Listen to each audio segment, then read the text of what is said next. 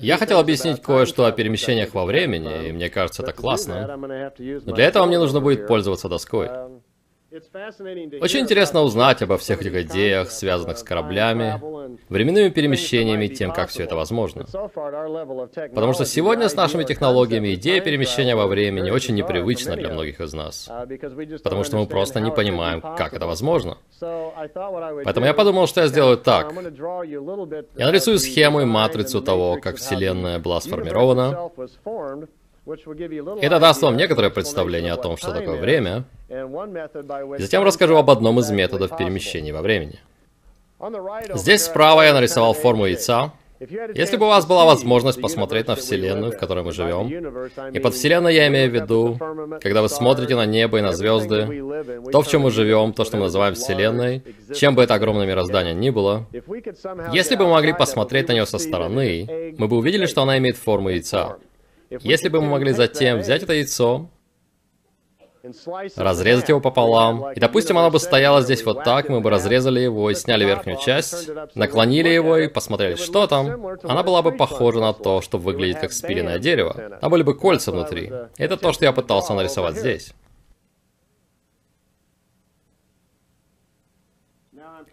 Теперь я добавлю кое-что между четвертым и пятым кольцом в этом поясе. Потому что когда Вселенная только формировалась, их ученые выяснили, что она сформировалась в процессе творения, как они говорят, и что творение — это идея или сила воли, которая имеет способность создавать Вселенную, материальную и развивающуюся систему. вот что произошло. Когда появилась Вселенная, чтобы не объяснять долго, она сформировалась в то, на что похоже дерево, с кольцами и поясами внутри себя. И вот эти внешние слои, где я не нарисовал закорючки, это зоны, где нет физической материи. Только пояс, где я нарисовал закорючки, третий пояс от центра, это материальный план, где находятся все наши звезды и планеты. В остальных зонах нет никакой материи. В этих зонах также нет времени. И на каком-то этапе эволюции Вселенной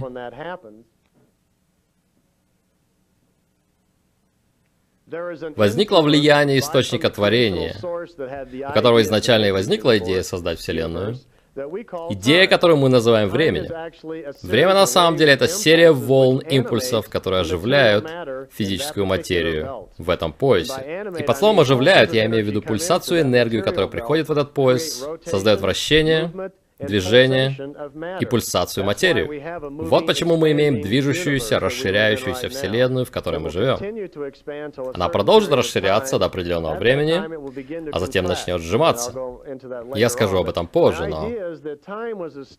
Идея в том, что время началось очень давно, когда эти импульсы начались в поясе материи мироздания, в котором мы живем. Это должна была быть трехмерная спираль, но ее не очень легко нарисовать на обычной доске. Материальный пояс, в котором мы живем, имеет особый паттерн того, как эти импульсы времени двигаются через материю и оживляют ее, заставляют ее двигаться. Эти импульсы двигаются по бесконечной спирали, и она многомерна. Сколько в ней мерности я не знаю, было предположено, что их более 20. И когда импульсы двигаются сквозь материю, происходит следующее. Я не хочу слишком вдаваться в науку, но вся материя, которую мы знаем, состоит из атомов, и атомы состоят из частиц, которые имеют заряды и так далее. Но в основном вся материя имеет положительные или отрицательные заряды на каком-то уровне внизу. И вот в чем концепция. Время влияет на каждую мельчайшую частицу и атома материальной вселенной, в которой мы живем. Представьте, что время окружает материю как бы полем энергии. Вот что оно делает. Оно создает равномерную скорость всех частиц, проходя сквозь Вселенную. И это то, что создает реальность твердых вещей. Мы с вами физические существа, и вокруг нас вещи, но мы знаем, что если мы спустимся на микроуровень и посмотрим под микроскопом, мы будем состоять из атомов и частиц, между которыми есть пространство. То есть на каком-то уровне мы вовсе не твердые. И на том уровне мы окружены этой силой или импульсами, которые мы называем временем. И именно энергия времени создает постоянное движение, скорость и вращение нашей материи, что создает иллюзию твердости мира, в котором мы живем. И вот что происходит. Причина, почему мы продолжаем видеть друг друга и все кажется плавным и последовательным, это время. А теперь смотрите. Скажем, плеядианцы оставили нам чертежи и руководство, и мы решили построить себе летающую тарелку. Мы построили ее, и на последней странице были инструкции о том, как контролировать время. И там была небольшая схема того, как мы можем создать устройство для установки на корабль, который может создать наш собственный пояс энергии вокруг корабля, изолируя его от внешних импульсов времени, так чтобы импульсы времени больше не контролировали скорость наших частиц. Мы сможем контролировать скорость того, как наши частицы расходятся и сходятся. Мы можем изолировать себя внутри структуры потока импульсов времени. Как только мы это сделаем, и сделаем регулятор для замедления этих частиц, что произойдет? Наши частицы будут запаздывать, не так ли? И теперь мы будем путешествовать во времени, когда мы попадаем в прошлое, проще говоря. Потому что мы больше не находимся в одной фазе с остальным материальным миром. Если представить это так, когда мы помещаем поле вокруг частицы и начинаем менять силу поля, начинаем выводить его из фазы, на 90 градусах оно начинает мелькать, и похоже на газ, где мы уже не можем различить его четко. На 180 градусов оно исчезает, потому что оно больше не вибрирует на той же частоте с нашим зрением, чтобы мы могли уловить его. То есть оно становится невидимым для нас. На 360 градусах оно выпадает на долю секунды из нашей реальности. Оно больше не на одной временной линии с нами. Если бы у нас был регулятор скорости, который контролирует это технически, мы могли бы ускорить это в миллиарды раз и так перемещаться во времени. И как только мы поймем, сколько колебаний в секунду делает каждый временной импульс, мы можем определять точное количество колебаний, которые мы пропустим. Мы затем можем рассчитать, насколько колебания отстает от нас 1892 год, и отправиться туда. Если же мы хотим отправиться в будущее, нам всего лишь нужно ускорить частицы, двигаясь быстрее по спирали, чем импульсы времени. И вот мы перемещаемся в будущее. Будущее уже существует, потому что когда Вселенная началась и когда пояс материи появился, все частицы начали двигаться, не так ли? И они двигаются уже очень долго. Мы с вами еще не были там, но они уже были. Вы когда-нибудь разворачивали кинопленку и смотрели на нее? Когда мы смотрим фильм, проектор двигает пленку со скоростью 24 кадра в секунду перед нашими глазами, и наши глаза думают, что все плавно и последовательно. Перемещение во времени похоже на это. Если мы можем разложить частицы времени и развернуть их как кинопленку, Наш корабль будет как наши глаза, сканирующие вдоль импульсов, которые представляют поток нашей жизни. Мы на самом деле энергетические формы жизни, привязанные к потоку частиц, которые движутся, и мы следим сознанием за их движением. И это создает иллюзию того, что такое наша жизнь. Поэтому перемещение во времени требует понимания матрицы, того, как Вселенная на самом деле устроена. И первая форма перемещения во времени, которую мы, скорее всего, изобретем, это способность выводить наш корабль из материального пояса. Следующий пояс, который который называется меняющимся поясом, в котором нет частиц или материи, его структура совсем не такая, как в нашем поясе. Но проблема в том, что когда мы попадем туда, материя не может существовать там. Поэтому нам нужно научиться двум вещам. Во-первых, как заключать корабль в собственном поле, которое будет защищать и обеспечивать собственную пульсацию, чтобы мы могли существовать. Или мы конвертируем корабль в другую форму частиц, которые выйдут в меняющийся пояс и вернутся, будучи запрограммированными на это. И это то, что делают корабли плеядянцев. Допустим, мы завели корабль и собираемся полететь с Земли на Плеяды.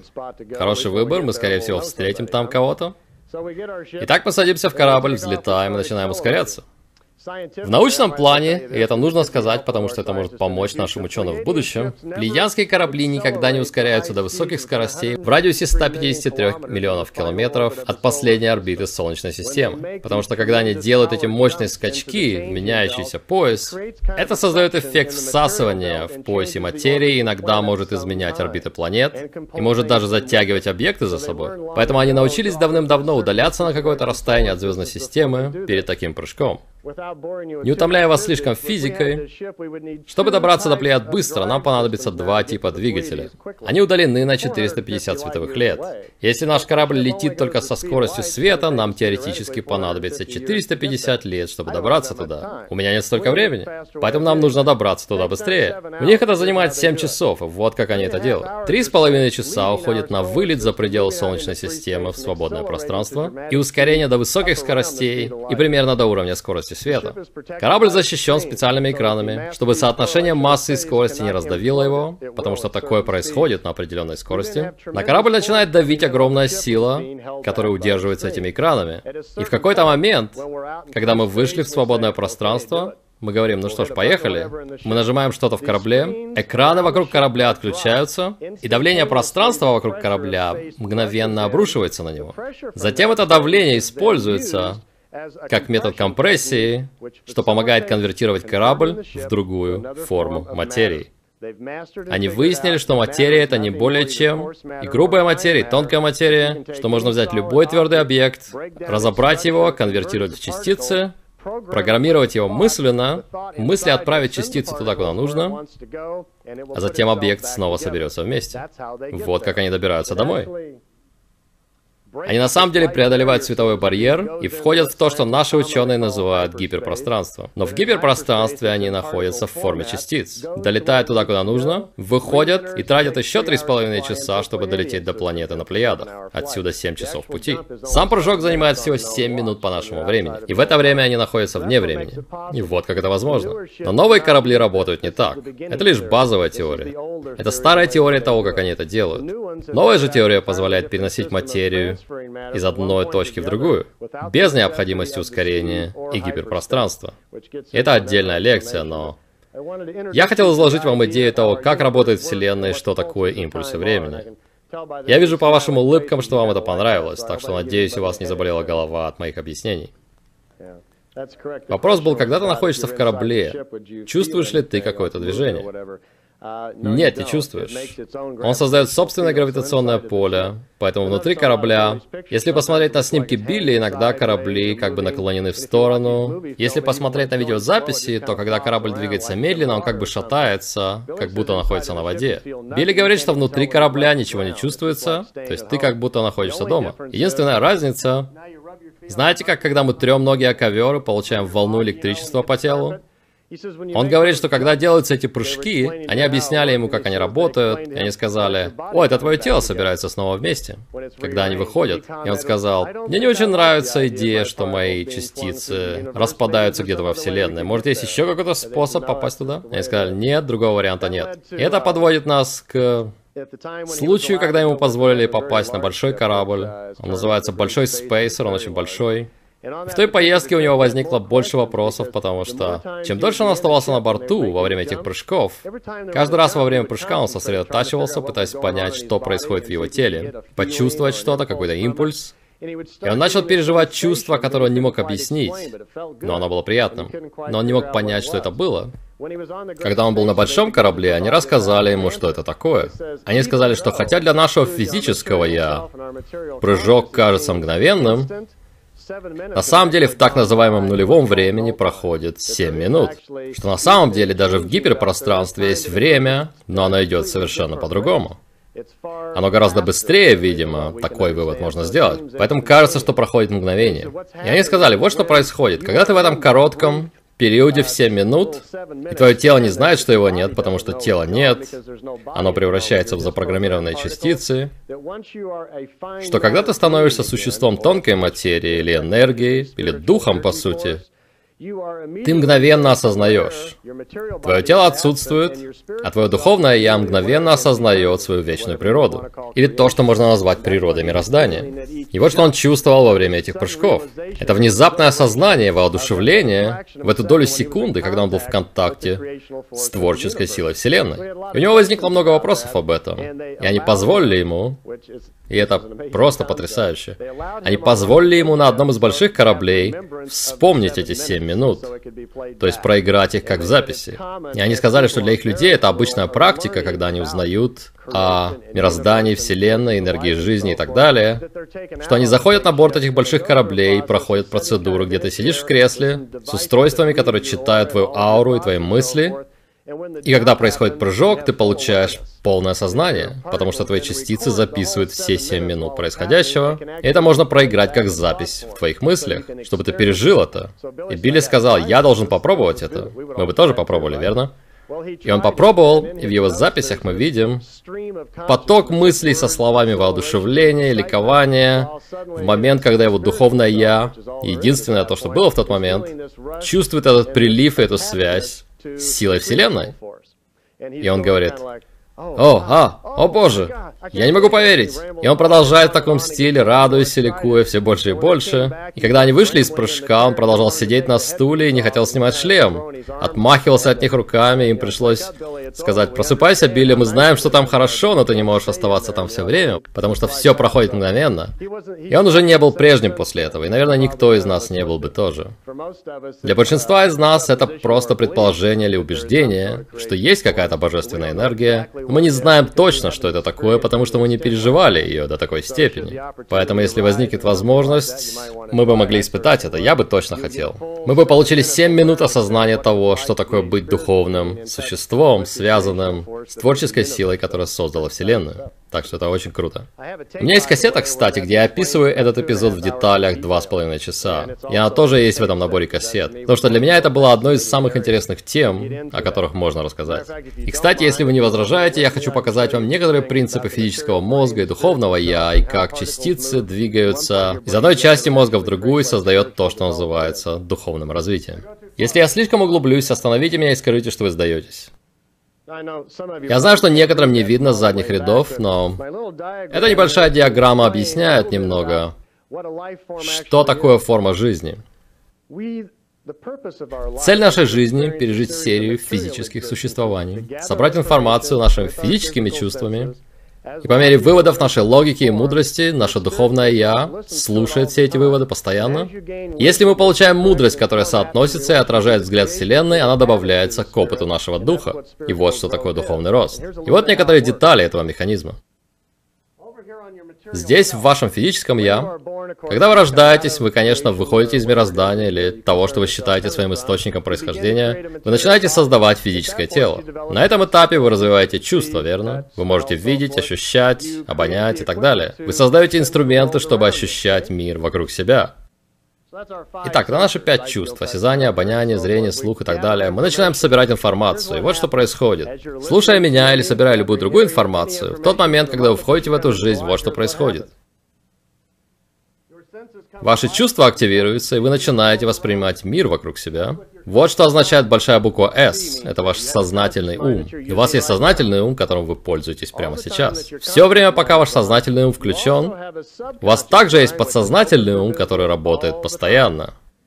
Ваш подсознательный ум здесь. Сравним его с компьютером. Это двигатель, на котором работает ваше сознание. Это то, где находятся ваши воспоминания, ваши паттерны мысли, чувства и отношения к разным вещам. И когда вы слушаете мою лекцию, вот что происходит. Очень быстро информация, которая входит в ваши уши, попадает в этот цензор или фильтр в центре. Этот цензор останавливает ненужные мысли и блокирует их. Но любая мысль, на которой вы хоть немного концентрируетесь, тут же попадает в ваше подсознание, чтобы посмотреть, есть ли у вас уже данные на эту тему. И вы тут же переживаете чувства, либо симпатии, либо антипатии. Вы испытываете какое-то чувство по отношению к услышанному. Это мудрость и опыт, который вы накопили за физическую жизнь. Пока это только физическая часть, только знания, которые вы накопили за физическую жизнь. После того, как вы услышали информацию, и ваше подсознание получило ее, она снова отправляется в сознательный ум, и вы получаете реакцию мгновенно. Вы делаете это миллион раз в секунду, слушая какую-то информацию. Это механика того, как работает ваш мозг. Как только она идет в сознательный ум, вы реагируете. Вы что-то говорите, вы думаете или что-то еще, потому что ваше сознание работает постоянно. Затем происходит нечто интересное. Вы собираете много информации, много мыслей, представлений о чем-то, и когда вы концентрируетесь на мысли, каждый раз, когда вы возвращаетесь к мысли и укрепляете ее, она становится сильнее. Как только она подкреплена до определенной степени, она становится волей или силой внутри вас. Она становится идеей, которую вы понимаете. И на этом этапе она спускается и сохраняется в сознании или в душе. И в сознании или в душе хранятся все чувства и мысли, ваш взгляд на мир, ваша личность и вся совокупность того, кто вы как индивид. Все это собрано там. Теперь вы добавили что-то к своему личному «я» и к своему сознанию. Через новую информацию и новый опыт. И вот что происходит. Все время, пока вы проходите весь этот процесс, все время, пока вы физически живы, Ваша духовная часть, ваше духовное подсознание слушает все это, все ваши великие выводы, вашу логику, которую вы вырабатываете постоянно. Но у него есть преимущество перед физическим умом. Вашему физическому уму не с кем посоветоваться, чтобы понять, идет ли он верным путем. У вас есть только вы сами, чтобы понять, правы вы или нет, путем проб и ошибок, и того, что вы думаете, проходя через жизнь. У вашего духовного «я» есть преимущество, так как часть ее подключена к источнику творения. Это то, что переживал Билли, когда он был в состоянии вечности в течение семи минут. Итак, оно слушает все наши великие выводы, все наши идеи, которые у нас возникают. И как только идея становится частью нас, как только она меняет жизнь и становится частью нашего совокупного «я», она передается из подсознания физического ума в подсознание на духовной стороне, в наше духовное «я». Ваше духовное подсознание — это то, где находится вся мудрость прошлых жизней. Она есть там все время. И, к сожалению, нас не обучают в нашем мире, как находить это, как чувствовать это и как использовать это. Но оно есть там, и оно приходит к нам постоянно, обычно как интуиция. Тихий голос. Сколько раз мы делали что-то и говорили, ах, я же знал, что мне не нужно было этого делать. Это едва уловимое чувство внутри, потому что оно постоянно пытается сказать, если хочешь моего совета, я здесь. После того, как вы собрали что-то, и ваше духовное подсознание здесь получает информацию, я говорил, что у него есть преимущество знать, что принимать, а что нет. Эта маленькая зона здесь внизу называется гамут. это немецкое слово, которое означает сенсор. И у него есть способность, скажем так, получать информацию от мироздания. Оно постоянно подключено, как серебряным шнуром, о котором говорят люди. Это ваше устройство связи с вселенским знанием. Большинство людей не подозревает о его существовании, но у вас есть возможность советоваться с ним. Плюс еще одна вещь очень важна. Вы узнаете это. Здесь на физической стороне и в сознательном уме есть то, что плеядианцы называют формой «мы». Это чувство, которым мы не привыкли пользоваться. То же самое есть в духовной стороне, еще одна форма «мы». И они называют их формами «мы», потому что это чувство или открытая линия, где ваше подсознание связано с другими подсознаниями. На физической стороне его диапазон ограничен только планетой. Поэтому ваше физическое подсознание, точнее физическая форма «мы», постоянно передает и получает информацию на уровне подсознания, и все остальное улавливает ее. Даже растения и животные улавливают это, и это влияет на них.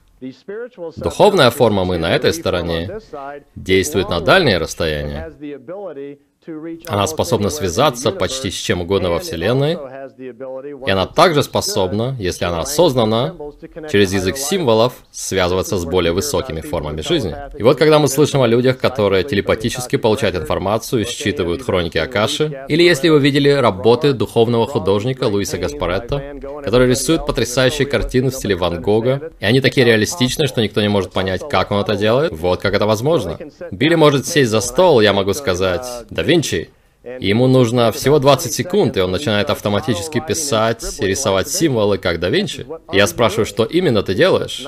И он говорит, это не да Винчи, но это развитие способностей через эту форму «мы». Тут же воспринимать символы, которые помогают ему подключиться к мыслям да Винчи, когда он был жив, потому что он знает, где они хранятся. Итак, что такое духовный рост? И что вы делаете, проходя физическую жизнь? Вы духовное существо в путешествии для сбора информации, питающий ваш дух рациональным знанием. Да, вопрос был, существует ли Вселенная, состоящая только из духа, потому что я упомянул тонкую материю. Тонкая материя на самом деле это тоже материя. Билли сравнивает это легкое состояние материи с субстанцией, из которой сделаны мысли, потому что у мысли есть масса, мы просто не можем измерить ее пока. Я не говорил о Вселенных, потому что хотел рассказать о времени. Но да, я сейчас покажу.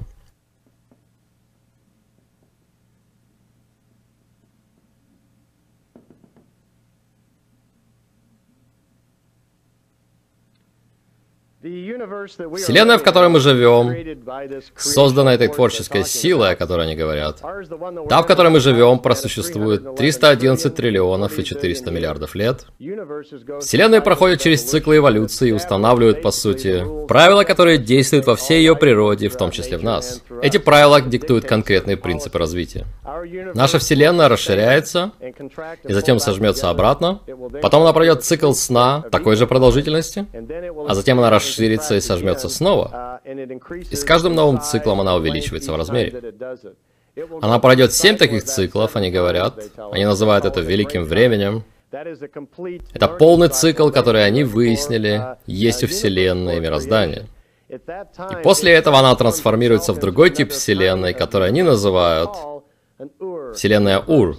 И вселенные Ур не имеют материального пояса. Они проходят периоды эволюции, но их можно считать матерями, потому что они порождают другие вселенные. Они затем проходят семь циклов порождения молодых вселенных и становятся тем, что они называют центральной вселенной. И это максимум того, насколько смогли заглянуть их ученые. У них есть гипотеза, что всего есть семь таких уровней эволюции, но они не знают ничего об уровнях выше второго. Они даже не знают ничего о центральной вселенной.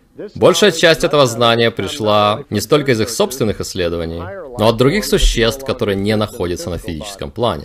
Тех, которые настолько приблизились к источнику, что они начинают видеть собственную правду о том, как устроена Вселенная. Плеядианцы же общаются с этими существами, и вот откуда пришла большая часть этой информации. Можно превратить мысль в идею и сконцентрироваться на ней. Наш подсознательный ум все время, пока мы живы, развивает наш мыслительный процесс и нашу концентрацию. Если бы мы, например, в этом зале имели прибор, измеряющий силу нашего подсознательного ума, если бы мы все начали концентрироваться на одной мысли, мы бы увидели, как стрелка поднимается по мере нашей фокусировки.